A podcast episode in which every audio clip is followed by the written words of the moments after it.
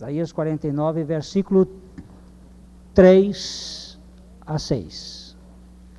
Tu és meu servo. És Israel por quem hei de ser glorificado. Mas eu disse: debalde tenho trabalhado, inútil e vamente gastei as minhas forças. Todavia, o meu direito está perante o Senhor, e o meu galardão perante o meu Deus. E agora diz o Senhor que me formou desde o ventre para ser o seu servo, para tornar a trazer-lhe Jacó e para reunir Israel a ele, pois aos olhos do Senhor sou glorificado e o meu Deus se fez a minha força. Assim diz ele: Pouco é que sejas o meu servo, para restaurares as tribos de Jacó e tornares a trazer os preservados de Israel. Também te porei para a luz das nações e para seres a minha salvação até a extremidade da terra. Quando tu dizes na tua palavra que Jesus Cristo é a luz, nós precisamos de luz para ganhar conhecimento e revelação neste assunto. Precisamos, na tua luz, vermos a luz.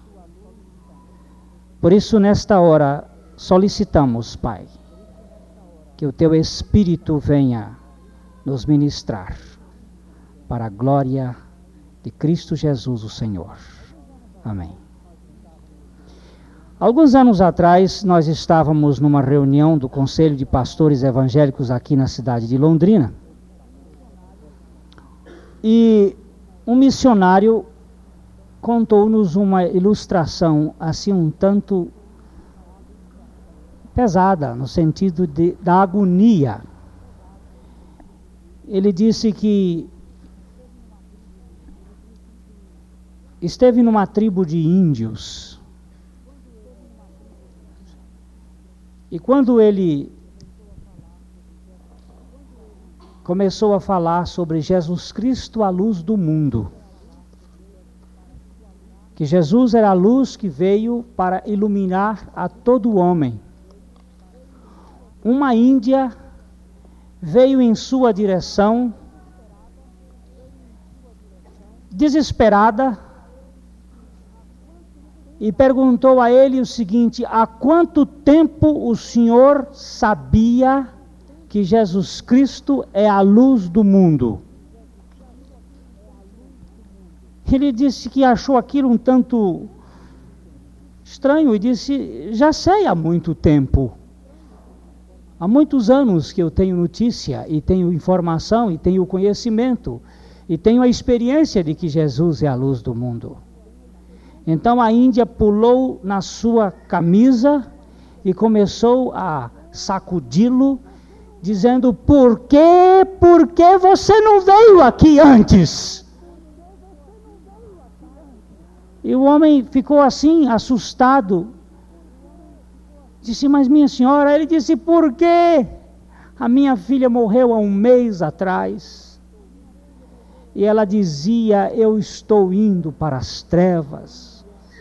Eu vejo uma escuridão, eu não vejo luz, eu preciso luz. E nós acendíamos pavios e nós acendíamos fogueira, ela dizia: Não é isto, eu quero luz. E todo o esforço que nós fizemos para iluminar com o que tínhamos aqui era pouco, e ela dizia: Eu quero luz. E ele contando isto, que era uma experiência pessoal, aquilo me arrepiou, e eu fiquei assim, olhando para aquele homem ele tinha o rosto banhado de lágrimas. E ele virou para nós, os pastores, e disse: O mundo está morrendo sem luz. E nós muitas vezes não estamos levando a verdade da luz do Evangelho às pessoas. Nós levamos muito conceitos filosóficos, nós levamos os pontos de vista de nossa teologia, de nossa igreja, de, nossas, de nossos grupos religiosos, até mesmo o esclarecimento da lógica. Mas as pessoas estão carecendo de uma luz que venha iluminar a vida, dar sentido ao ser humano. E meus amados, esse texto que nós acabamos de ler está falando de Jesus. E a Bíblia diz: Porei, também te porei para a luz das nações, para seres a minha salvação até a extremidade da terra.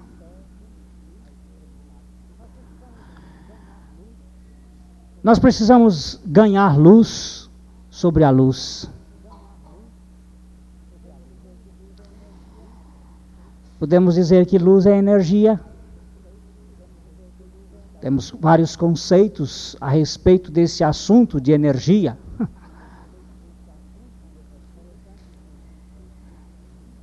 Interessante que essa semana tivemos que recorrer a um dentista para um trabalho o dente estava com um problema. De repente precisava fazer uma restauração e pela primeira vez eu vi uma coisa engraçada. Uma luz polarizada restaurou o dente com uma espécie de pasta, uma resina. Negócio assim, o dente ficou perfeito. E aquela luz, como os raios lasers, que formas mais evoluídas de luz. Nós não conhecemos nada a respeito das energias. Os mais desenvolvidos cientistas do mundo estão tateando com o aspecto da condução energética. Agora parece que vem uma esperança aí dos supercondutores que vamos ter agora um aproveitamento maior da energia. Mas nós precisamos conhecer Jesus Cristo como a luz. Nós precisamos conhecer a palavra de Deus como a luz. E nós precisamos nos conhecer como luzes ou como luz. Eu estava conversando com uma moça, ela é de muita ela tem um envolvimento no espiritismo muito alto. E quando ela ouviu a respeito do novo nascimento, ela disse o seguinte: Olha, eu sempre supus que o espiritismo tinha sido a maior luz que já se ganhou em termos de evolução do conhecimento religioso. Mas agora encontrei alguma coisa que tem mais luz. Eu digo, ainda estamos na periferia, nós precisamos entrar mais Precisamos entrar mais deste, nesta trilha de Jesus Cristo como a luz. Você só pensa em luz quando atinge os seus o seu sistema visual. Evidentemente que esta é uma das formas. Mas os raios, o raio X e outras formas de luzes que estão aí, que nós não conhecemos, forma de energia, é luz. Também falamos de luz do conhecimento, a luz do intelecto, a luz que ilumina a mente. E Platão chegou a dizer assim: podemos facilmente perdoar uma criança quando tem medo do escuro. A verdadeira tragédia da vida é quando os homens têm medo da luz do conhecimento. E tem muita gente que tem medo de luz.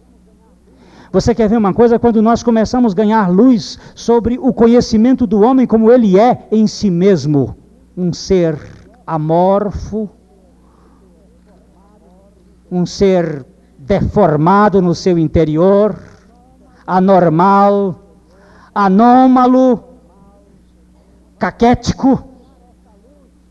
Quando nós começamos a ganhar esta luz, às vezes algumas pessoas dizem assim: não basta, não fale muito sobre isto, porque isto nos causa espanto, nos causa até mesmo horror.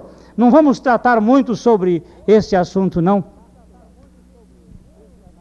Kastler, Arthur Kastler, ele quando começou a mexer nesse assunto, em 1966, na introdução do Simpósio Nobel, causou uma expectação tremenda na plateia.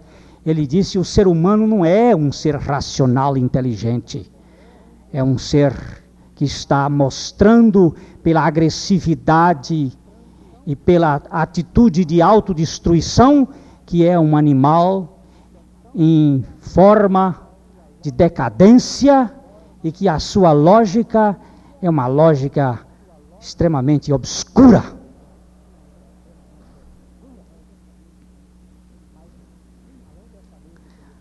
Mas, além desta luz do conhecimento, nós precisamos ir mais para frente. Eu gostaria que você abrisse a sua Bíblia em João 8, 12. Quando a palavra de Deus trata de Jesus Cristo como a luz da vida. Então Jesus tornou a falar-lhes, dizendo: Eu sou a luz do mundo. Quem me segue de modo algum andará em trevas, mas terá a luz da vida. É, a luz da vida. É interessante que a água na Bíblia não tem nenhum texto bíblico que mostre que a água tenha sido criada. Você não vai encontrar em lugar nenhum qualquer referência à criação da água. E é interessante que no original a expressão haja luz, na realidade não é a expressão haja luz, mas se manifeste-se a luz. A luz participe de sua ação, porque Deus é luz, como também Cristo é água.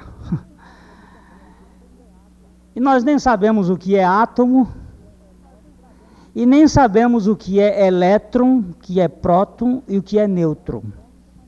Nós temos uma teoria atômica, mas nós não sabemos bem o que é isto. Sabemos como usar até certo ponto. Se, se bem que às vezes a ignorância faz uma coisa como o Césio 137 lá em Goiânia. País que leva uma pessoa a deixar uma cápsula daquelas lá largada e crianças lamberem césio como se fosse algodão doce. Isso é um país de muita sabedoria, não é? Mas é assim mesmo. Falta luz, falta conhecimento. É a luz do conhecimento. Mas nós não sabemos muito a respeito do que é luz, nem no campo físico,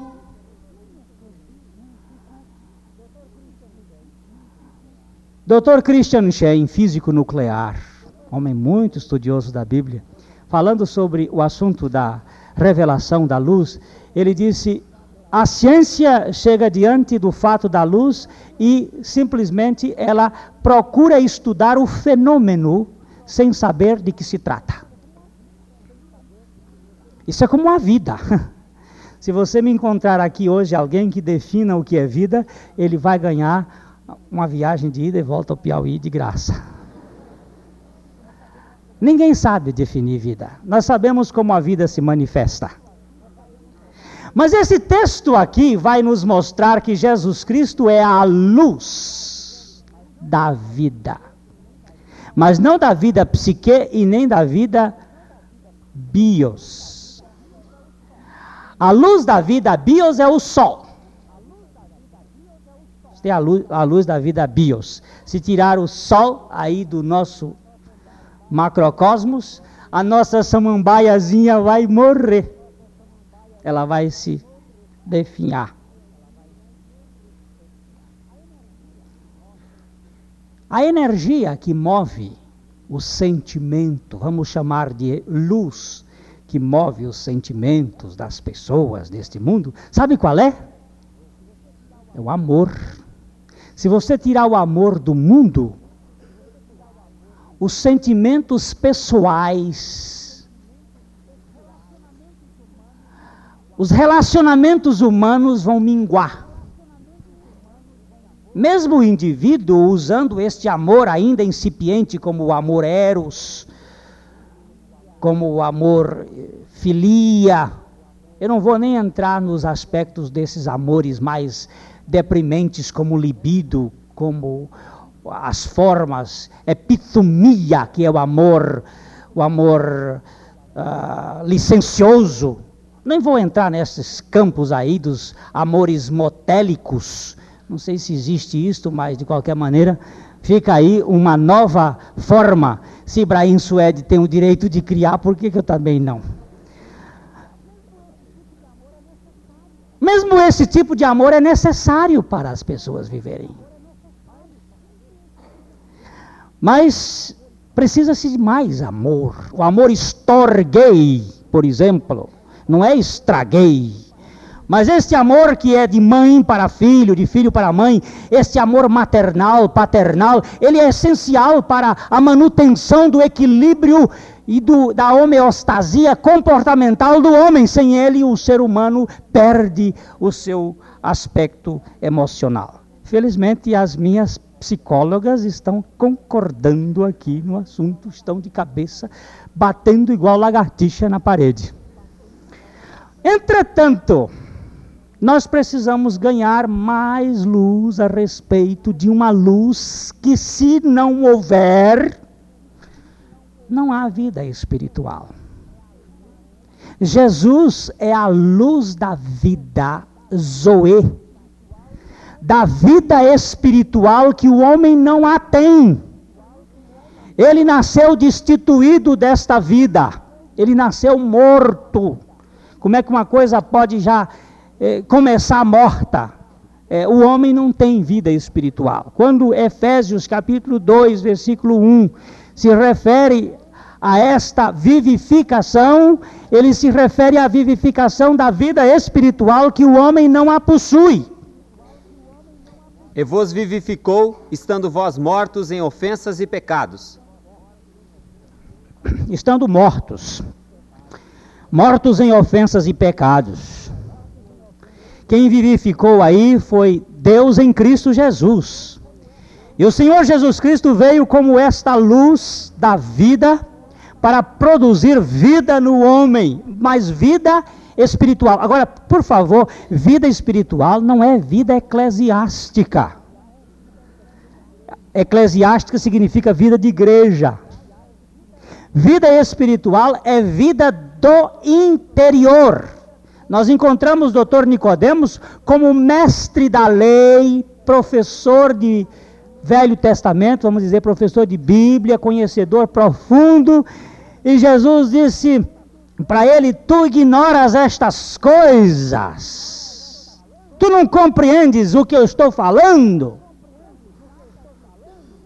Não se trata de vida religiosa, trata-se de luz que vivifica.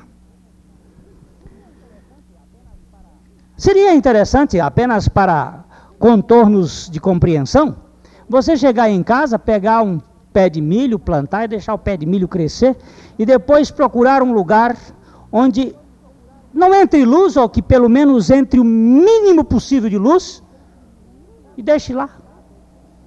Pode ir lá molhar todos os dias e colocar as vitaminas da terra, os adubos, mas você verá que aquela planta vai morrer, porque faltou a luz. A pigmentação as funções clorofilianas da planta vão desaparecer e ela morre. Se a luz da vida, que é Jesus Cristo, não alumiar na sua na sua no seu sua trajetória, você estará morto e morto, você vai passar por este mundo, apesar de você ser um pode ser um bom batista, um bom presbiteriano, um bom metodista, estou vendo o Norival ali, um bom, bom católico, um bom, bom tudo. Mas você vai passar sem a vida porque Ele é a luz da vida. E sem esta luz, não há salvação.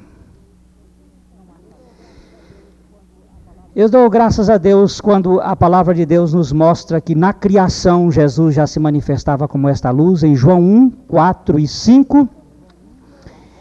Lá no princípio era o Verbo, e o Verbo estava com Deus, e o Verbo era Deus. Todas as coisas foram criadas por ele e sem ele nada do que foi feito se fez. E então a palavra de Deus nos revela nos versículos 4 e 5 de João. Nele estava a vida, e a vida era a luz dos homens. A luz resplandece nas trevas, e as trevas não prevaleceram contra ela. É, a luz dos homens. A luz interior. Um dos homens que trouxe talvez o maior conhecimento nesse campo da iluminação foi, foi Agostinho, Santo Agostinho. A mãe dele, muito piedosa, uma mulher, uma mulher que teve uma experiência muito cedo na vida cristã. O pai dele não, não era nada e o criou só na busca do conhecimento intelectual. E Agostinho viveu assim ele se tornou professor de retórica. Ele era um moço muito inteligente, estudou aos pés dos melhores mestres de então e se tornou um grande orador, um grande falador, falava muito bem. Era um homem de, de muita verborreia, sabia falar, usava bem a palavra. Era uma pessoa dotada de uma capacidade lógica fora de série. Mas ele era também possuidor de um dos mais terríveis sensos de insaciabilidade sexual. Ele era um verdadeiro garanhão. E o homem não, não aguentava-se. Até que um dia ele foi escutar Ambrósio pregando lá em Milão ele foi ouvir Ambrósio para considerar os aspectos da oratória de Ambrósio. E lá Ambrósio começou a falar sobre a luz do Evangelho de Jesus Cristo.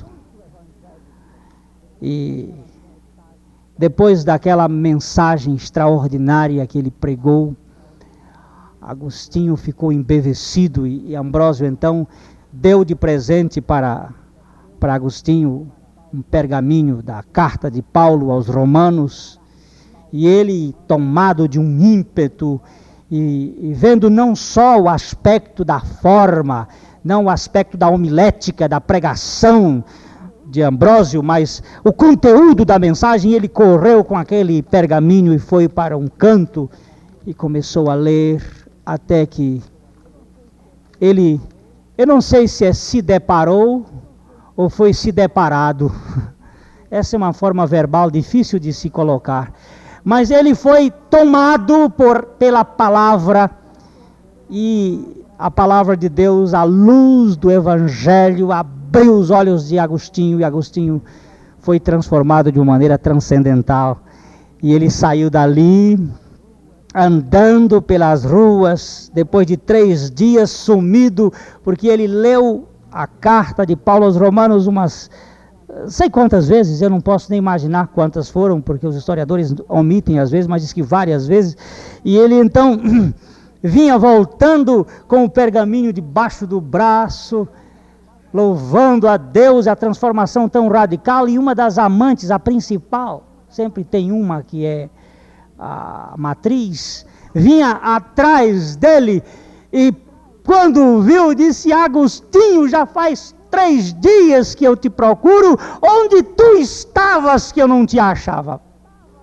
Ele olhou para ela e disse: Agostinho não está mais, não está mais. ele morreu. Ele sumiu nesta luz deste evangelho de transformação. Então ele passou a pregar uma mensagem que é conhecida dentro da teologia como o iluminismo agostiniano. A ideia da revelação de Deus. Deus precisa tirar as escamas dos nossos olhos, precisa tirar as travas, precisa tirar os obstáculos, a miopia. Aliás, esta palavra míope vem da mesma palavra que deu origem a místico, o verbo miel, no grego, que dá a ideia de uma pessoa que vê sem enxergar. Precisa tirar de nossos olhos a confusão, mas só por meio da luz da vida, que é Jesus Cristo, a verdadeira luz que ilumina todo homem. Capítulo 2 de Lucas, versículo 32 esta era a revelação que estava sendo trazida de repente na, no nascimento de Jesus. Lucas 2, 32, quando nós encontramos aqui este cântico de Simeão, de Ana. Você leia aqui o versículo 32 luz para iluminar as nações e para a glória de teu povo Israel. Tem dois aspectos que nós precisamos parar um pouquinho para ver. É luz para iluminar os gentios ou as nações e luz para dar glória ao povo já regenerado. Nós vamos andar sobre este prisma dessas duas verdades: a luz que ilumina para a pessoa ganhar e a luz que dirige os passos das pessoas que já foram salvas precisamos disto. Como é que essa luz se manifesta a nós? A primeira evidência desta luz é por meio da própria palavra. A palavra de Deus é luz. Você conhece aquele salmo velho, não é? Aquele texto, texto que as crianças antigamente cantavam, no Salmo 119, versículo 105, que eu me lembro que pequenininho eu cantava esta, este cântico, luz para os meus pés e a tua palavra e lâmpada para o meu caminho. Salmo 119, 105. Lâmpada para os meus pés e a tua palavra e luz para o meu caminho. É, eu troquei aí a lâmpada e a luz. Mas é, é luz. É luz. Eu preciso caminhar na luz. Neste mesmo salmo, versículo 130. A exposição das tuas palavras dá luz, dá entendimento aos simples. Engraçado que são os simples que ganham luz. Interessante que Jesus, numa ocasião, deu um suspiro tão grande e disse: Graças te dou, ó Pai, porque iluminastes ou revelastes aos pequeninos e humildes mas ofuscastes e ocultastes estas coisas aos prepotentes e ensimesmados. Por que será que quem vai ganhar luz é quem não tem condição de receber luz? É exatamente por isso, porque graça é para quem não tem capacidade. O sujeito que se acha dotado de grande Sabedoria este normalmente passa pela luz desprezivelmente e não recebe. Mas quem tem vontade, esse vai querer ganhar a verdade da revelação e vai ter luz mesmo, a luz da palavra de Deus.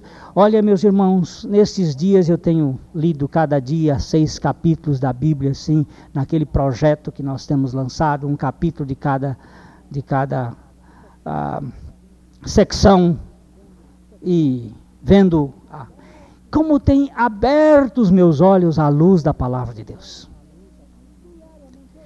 Diariamente, hoje de manhã, muito cedo, antes das seis horas, eu estava em pé, corri para a minha Bíblia, sentei lá no sofá, acendi um abajur, abri a Bíblia e comecei a receber luz o meu coração foi irradiado por uma luz da vida, não é uma luz fulgurante que encandeia os olhos, mas é uma luz suficiente para encher a vida de sentido. Perguntado ao grande pregador, homem de Deus, George Miller, homem de fé, sustentou duas mil crianças dentro de um orfanato sem nunca solicitar um tostão para ninguém. Não está. Então ele perguntaram para ele como é que o senhor consegue tanto sucesso no seu trabalho e como é que o senhor consegue é, ter tanto êxito? Tudo que o senhor pede e recebe são os irmãos prestem atenção, duas mil noites ele dormiu sem saber o que as crianças iam comer no outro dia. Duas mil vezes ele passou, e não era pouca criança, não. Às vezes 500, 700, 800, mil, mil e quinhentas crianças, e ele não sabia o que ia comer no outro dia. E ele pegava, deitava no travesseirinho dele e dizia: Pai dos órfãos, juiz das viúvas. Amém. E dormia. Dormia tranquilamente. No outro dia de manhã estava Deus providenciando de alguma maneira o recurso para alimentar aquelas crianças. Se ele é pai, pai cuida dos filhos. E Miller então foi perguntado para ele: como é que o senhor consegue tanto sucesso? Ele disse: você não sabe. Eu não consigo nada. Tão somente eu conheço aquele que está revelado na palavra. E ele me conhece. E nesse conhecimento eu tenho ganho a luz da confiança.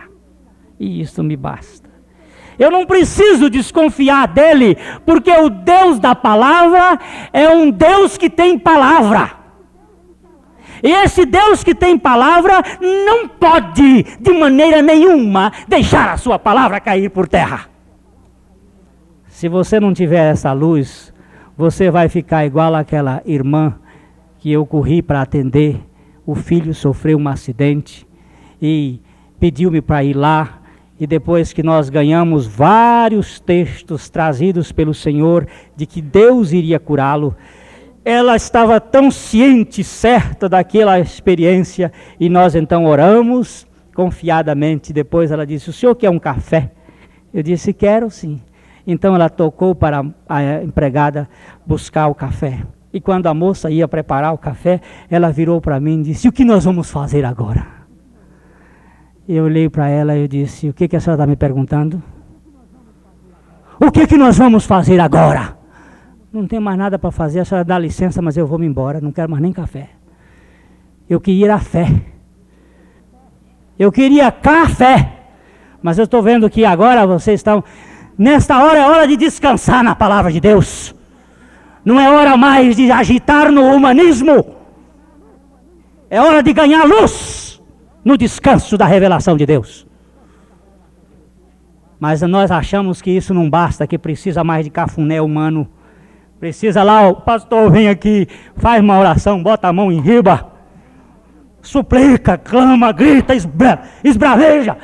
Eu fui buscar hoje um bife de frango lá no chinês e eu estava lá olhando uma boca aberta no espaço, assim, com gente demais, num determinado grupo religioso e uma gritaria, beira, beira, beira, e o Edu chegou perto de mim ele estava comendo no chinês, juntamente com o Ademar e as suas famílias. Eu disse, misericórdia, que negócio é aquele acolá? Ele disse, aquilo é um, aquilo é um barulho doido. Eu digo, quando as pessoas não têm confiança, tem que fazer zoada para provar que tem alguma coisa. Lata vazia. Oh, misericórdia. Onde está a luz da vida, a luz que dá certeza, que dá convicção, que dá, que dá aquele estado íntimo Charles Spurgeon disse: as luzes não falam, brilham. As luzes não falam, brilham. Mas o seu brilho fala. Aí agora você vai ver Jesus chamando você, você que é regenerado. Você que não é regenerado, você não é luz, você é trevas. Mas você que já nasceu de novo, você é luz. Mateus 4, 5, 14. Vós sois a luz do mundo. Não se pode esconder uma cidade situada sobre um monte. Um verdadeiro cristão incomoda. Incomoda mesmo. Se você ver, quiser ver uma coisa, se você quiser se sentir mal, esteja na presença de um cristão verdadeiro. Se você não é cristão verdadeiro, você vai se sentir mal na presença dele, você vai querer se esconder, porque a presença dele é luz. E essa luz vai incomodar a sua vida. Porque a luz revela muito os esconderijos, não é? Ela mostra, ela expõe o orgulho e a desonestidade. Por que, que nego só gosta de roubar de noite? Nego aqui não é nego preto, não. É nego, a expressão do homem. Homem que, que só gosta de roubar de noite. Porque de noite ele se esconde nas trevas. Trevas é bom lugar para você ficar escondido. Na luz, assim, meio-dia, é só pivete em São Paulo mesmo. A luz fulgurante ela traz assim um negócio que causa expectação e causa fuga. Ninguém pode ser salvo, gente, sem luz. Não é por argumentação, não. Eu estou aqui me lembrando daquela irmã que telefonou-me, pastor, eu queria fazer um culto lá em casa. Sim, minha irmã. Eu queria que o senhor fosse. Pois não. Eu queria que o senhor fosse para o senhor pregar. Sim, senhora. E o senhor podia pregar, porque meu marido pode estar presente. Ele nunca vem à igreja, eu sempre convido, mas ele não vem. Mas lá ele vai estar. Sim, senhora. E eu queria que o senhor pregasse uma mensagem para convencer meu marido. Aí eu disse: para, para aí, para aí um tiquinho. Vamos desfazer o tal culto, porque eu já não vou mais lá. Porque se for para eu convencer o seu marido, nós já estamos com o negócio desfeito. Porque eu vou convencer este bandido ele vai ser convencido e depois ele não vai ser convertido, ele não vai ser transformado e vai ser uma peste pior do que era antes. Não, senhora. Eu não vou, não vou nesse aspecto não. Se o espírito de Deus não convencer, eu lá não vou. Já gastei muito tempo gastando saliva para tentar convencer as pessoas, mas simplesmente elas não não funciona. Eu me lembro do grande pregador inglês pregando. Ele tinha um juiz da Suprema Corte inglesa, um homem de grande gabarito que frequentava a sua igreja. A mulher era da igreja e ele frequentava. E então aquele pregador chegava lá na frente e pregava com toda a veemência, e pregava aqueles sermões lindíssimos, lógicos, inteligentes, e chegava lá na frente, depois cumprimentando e dizia: Como é que é, meritíssimo? Muito bonito. E ia embora. E ele foi. E como é que é, Meritíssimo? E assim os anos foram se passando e o homem assistia e ia embora, e assistia e ia embora. Um dia ele disse: Hoje eu pego aquele juiz. Fez aquele sermão, daqueles que monge de pedra fica arrepiado. Preparou toda aquela lógica contundente, aquela coisa extraordinária e pregou com todas as veras de sua alma, muito lindo. Terminou lá na frente, o meritíssimo não deu nem bola. E foi embora. E ele ficou ali atendendo as outras pessoas. Daqui a pouco lá vem o juiz. Seu pastor, seu pastor, ora por mim, seu pastor, ora por mim. Disse eu, pois não, o que, que aconteceu com o senhor? Qual foi o ponto do sermão que o, o atingiu lá fora? Disse, não foi ponto de sermão, coisa nenhuma. Eu ia indo ali para na fora e um garoto, um engraxate chegou para mim e disse o seguinte: O senhor quer que eu engraxe o seu sapato? Eu não quero. O senhor não quer que eu engraxar o sapato? Não, senhor. O senhor já recebeu Jesus Cristo na sua vida como Salvador e Senhor para ser transformado? Não. A, coisa não é assim. Ele disse: Não quero, eu estou com muita pressa, eu estou indo para casa. Aí o menino disse: O senhor já recebeu a Cristo Jesus na sua vida para lhe transformar? Ele disse: Não. Ele disse: Então o senhor não está indo para casa, o senhor está indo para o inferno. Aquilo trouxe uma atitude no homem, um menino. Ele correu para dentro do templo e disse: Senhor pastor, Aí o pastor foi ajudar o homem. Não sei se ajudou bem, mas pelo menos a luz já tinha chegado ali. Porque a luz do Evangelho às vezes é uma coisa tão simples. tão simples, para o simples. Quando a gente prega aqueles sermões muito lógicos, muitas vezes não tem é, efeito nenhum, mas quando você lança a palavra de Deus do jeito que ela é, essa palavra com a luz, ela lá vai fazendo, ela vai fazendo esta obra maravilhosa. Ninguém pode ser salvo sem a luz. Mas Jesus veio para ser a luz. E a Bíblia diz que João Batista, versículo 8, capítulo 1 de João, 8 e 9, ele não era luz. Ele não era luz. Mas ele veio para testificar da luz. João não é- Batista é... não era luz. Não era ele a luz, mas para que testificasse da luz. Ali estava a luz verdadeira, que alumia a todo homem que vem ao mundo. É, João Batista não era luz, mas ele veio para testificar da luz. Eu não sou a luz, mas eu tenho a luz, e a luz está em mim. Eu sou a luz do mundo na medida em que Cristo vive em mim. E ele vivendo em mim, esta luz vai brilhar no meio das trevas e vai causar uma série de coisas, porque aqueles que estão sujos vão correr para se esconder, e aqueles que estão limpos vão ficar felizes, vão se expor, porque são duas características que a luz faz: os sujos se escondem e os limpos se expõem. A luz tem essa, essa facilidade de mostrar bem claro o que cada pessoa é. Precisamos, meus amados, de ganhar muita luz na verdade da palavra de Deus. Porque quando a gente anda na luz, a gente anda seguro. Em João 11, 9 e 10, nós temos a palavra de Deus mostrando que durante o dia não há tropeço, porque tem luz e a gente pode andar bem. Respondeu Jesus: não são doze as horas do dia? Se alguém andar de dia, não tropeça, porque vê a luz deste mundo. Mas se andar de noite, tropeça, porque nele não há luz. É. Isso comparado agora com o versículo 35 do capítulo 12, ele é a luz. Cristo é a luz. Disse-lhes, pois, Jesus: A luz ainda está convosco, por um pouco de tempo. Andai enquanto tendes luz para que as trevas vos não apanhem, pois quem anda nas trevas não sabe para onde vai. É. Mas quem anda na luz sabe. O versículo 46 deste mesmo texto ainda diz uma coisinha que valeria a pena a gente observar. Eu que sou a luz vim ao mundo, para que todo aquele que crê em mim não permaneça nas trevas. Opa! Eu vim como luz e você precisa agora abrir os olhos da fé para crer em mim. Porque crendo em mim, você vai ganhar a luz.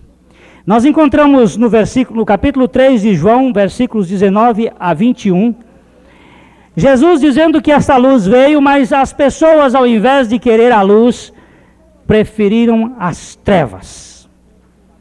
E a condenação é esta: que a luz veio ao mundo e os homens amaram mais as trevas do que a luz, porque as suas obras eram más.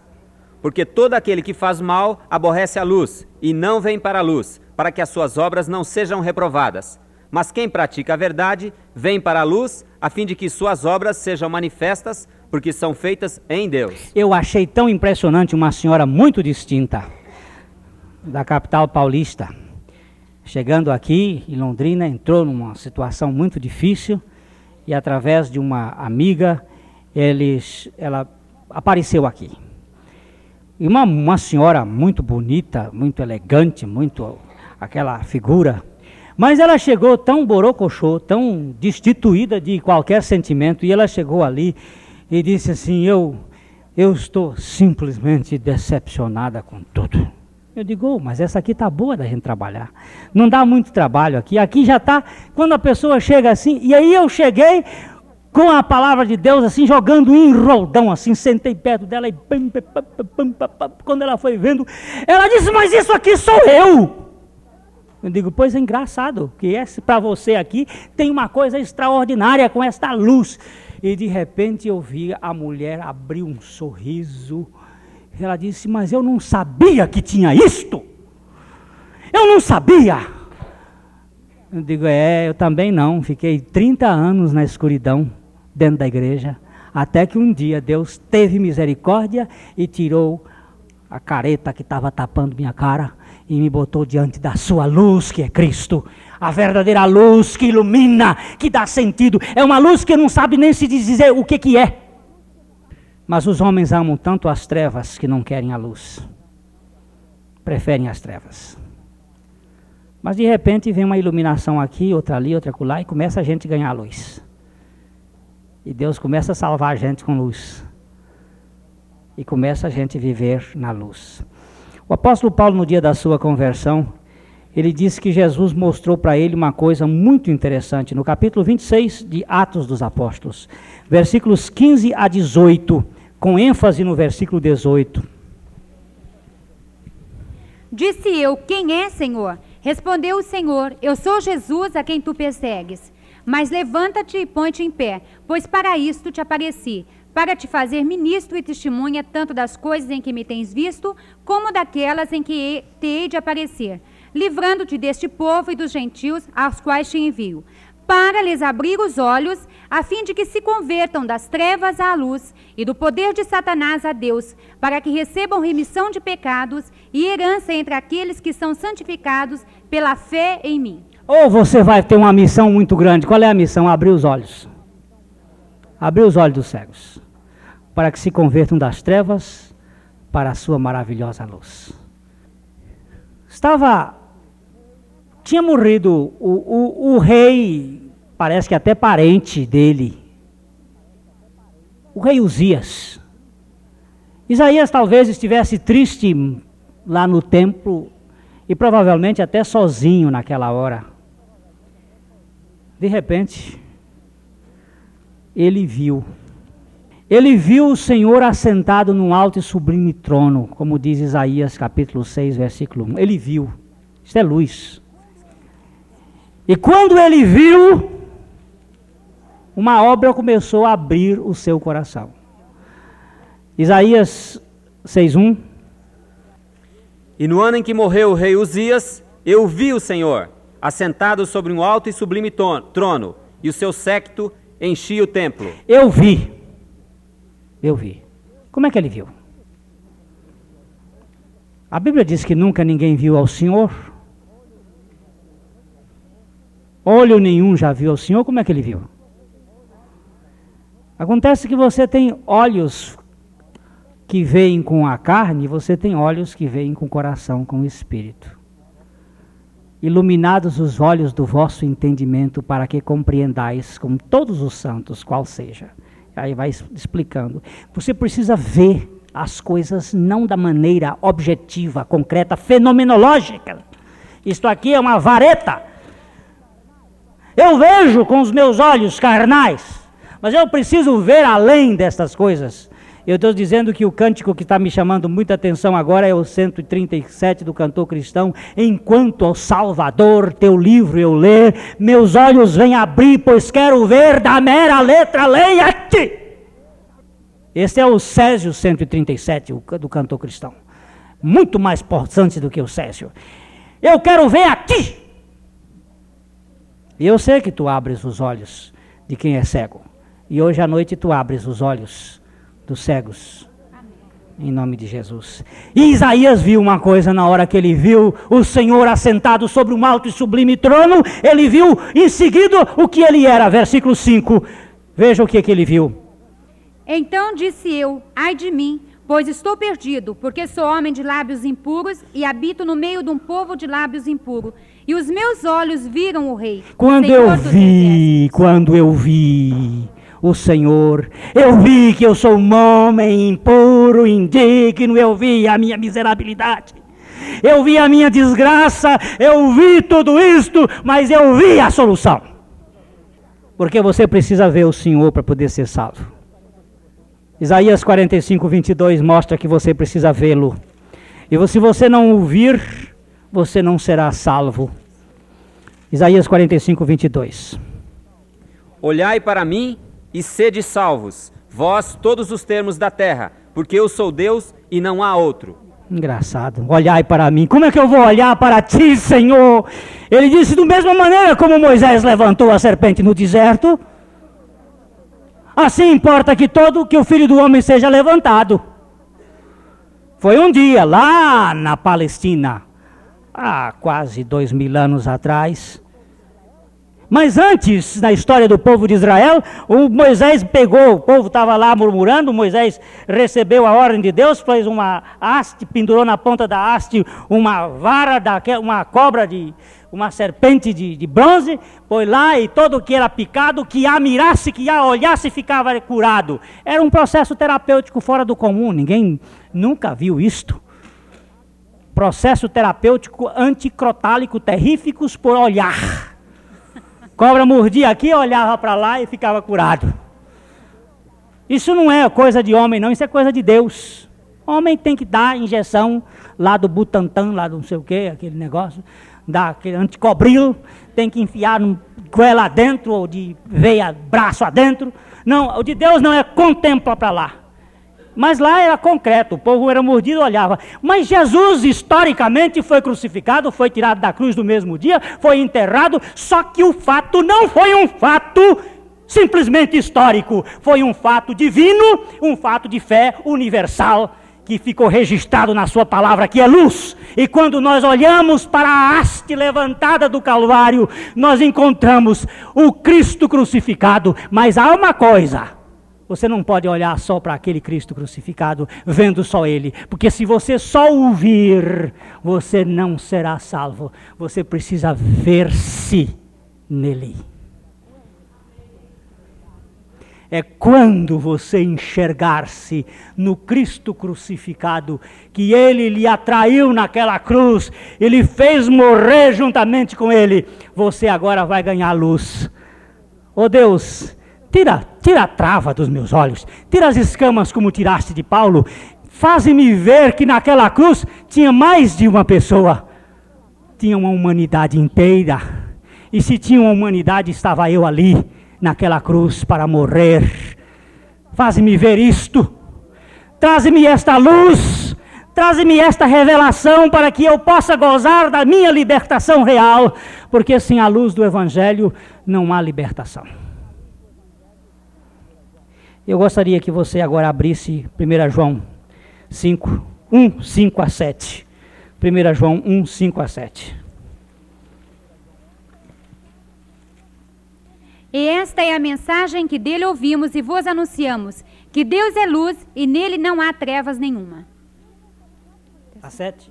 Se dissermos que temos comunhão com ele e andarmos nas trevas, mentimos e não praticamos a verdade. Mas se andarmos na luz, como ele na luz está, temos comunhão uns com os outros, e o sangue de Jesus, seu Filho, nos purifica de todo pecado. Amém? Luz. Andamos na luz. Esta é a verdadeira luz. Isso não é uma coisa que você aprende só no argumento lógico, não. Você tem que dizer, Deus, traze-me a revelação da tua palavra. E a Bíblia, nós lemos naquele texto que a revelação da palavra de Deus nos traz entendimento. Então, mostra-me pela tua palavra. Revela-me o fato de minha verdadeira transformação, para que eu ganhe uma vida significativa. Eu tenho muita coisa mais para dizer, mas o, o nosso. Pode ir? Mais cinco minutos? Então, tá bom. Então, vamos ganhar mais cinco minutos aqui. Vamos para Efésios 1, 15 a 20, versículo 18 a ênfase. Mas vamos pegar o 15 a 20 para ver a verdade toda que está sendo enunciada aqui. Efésios 1, 15 a 20.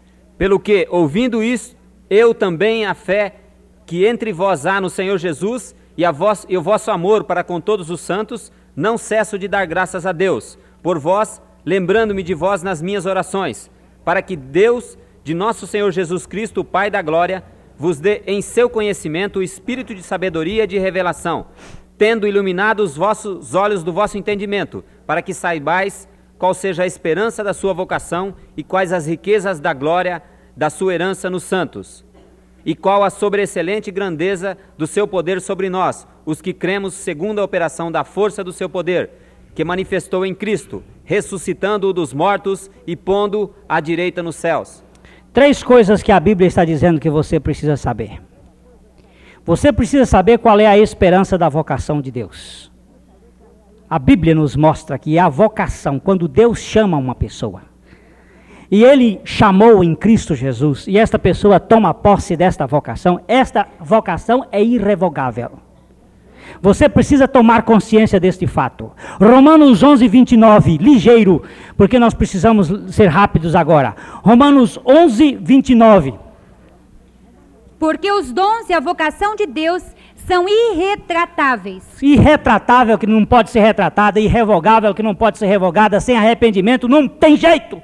Aqueles a quem Deus chama, está chamado. E quando Cristo fez a sua obra da vocação, da esperança da sua vocação, nos incluindo nele, isto é fato consumado eternamente. Amém. Quem diz que perde o que Deus faz, não conhece o Deus que faz eternamente. A segunda coisa que nós precisamos ganhar muito aqui é a riqueza da glória da herança nos santos. Opa! Santo pobre não tem jeito, não. Tem santo rico de herança é, é eterna. Hebreus 9,15. Eu tive uma alegria tão grande quando esse texto me, me veio hoje à tarde. Uma eterna herança. O negócio não acaba, não. E por isso é mediador do Novo Testamento para que, intervindo a morte para a remissão das transgressões que havia debaixo do primeiro testamento, os chamados recebam a promessa da herança eterna. Engraçada a herança eterna. Outro dia me encontrei com um camarada que recebeu uma herança muito grande. E aí, conversando com ele, disse: Como é que vai? Como é que vão as coisas? Pois é, estamos aqui lutando. E, e a herança? Acabou. Mas, moço, acabou. Pensei que o negócio não tinha fundo. E fui gastando, gastando, gastando, quando veio, pip, foi tudo. Eu digo, Ih, essas heranças que são acabáveis são tão ruins, mas a de Deus é eterna. Quanto mais você puxa, mais tem. Quanto mais você arranca, mais tem. Eu achei tão interessante essa semana. Eu estava passando até por uma certa preocupação, é provavelmente preocupação, com a viagem do Piauí.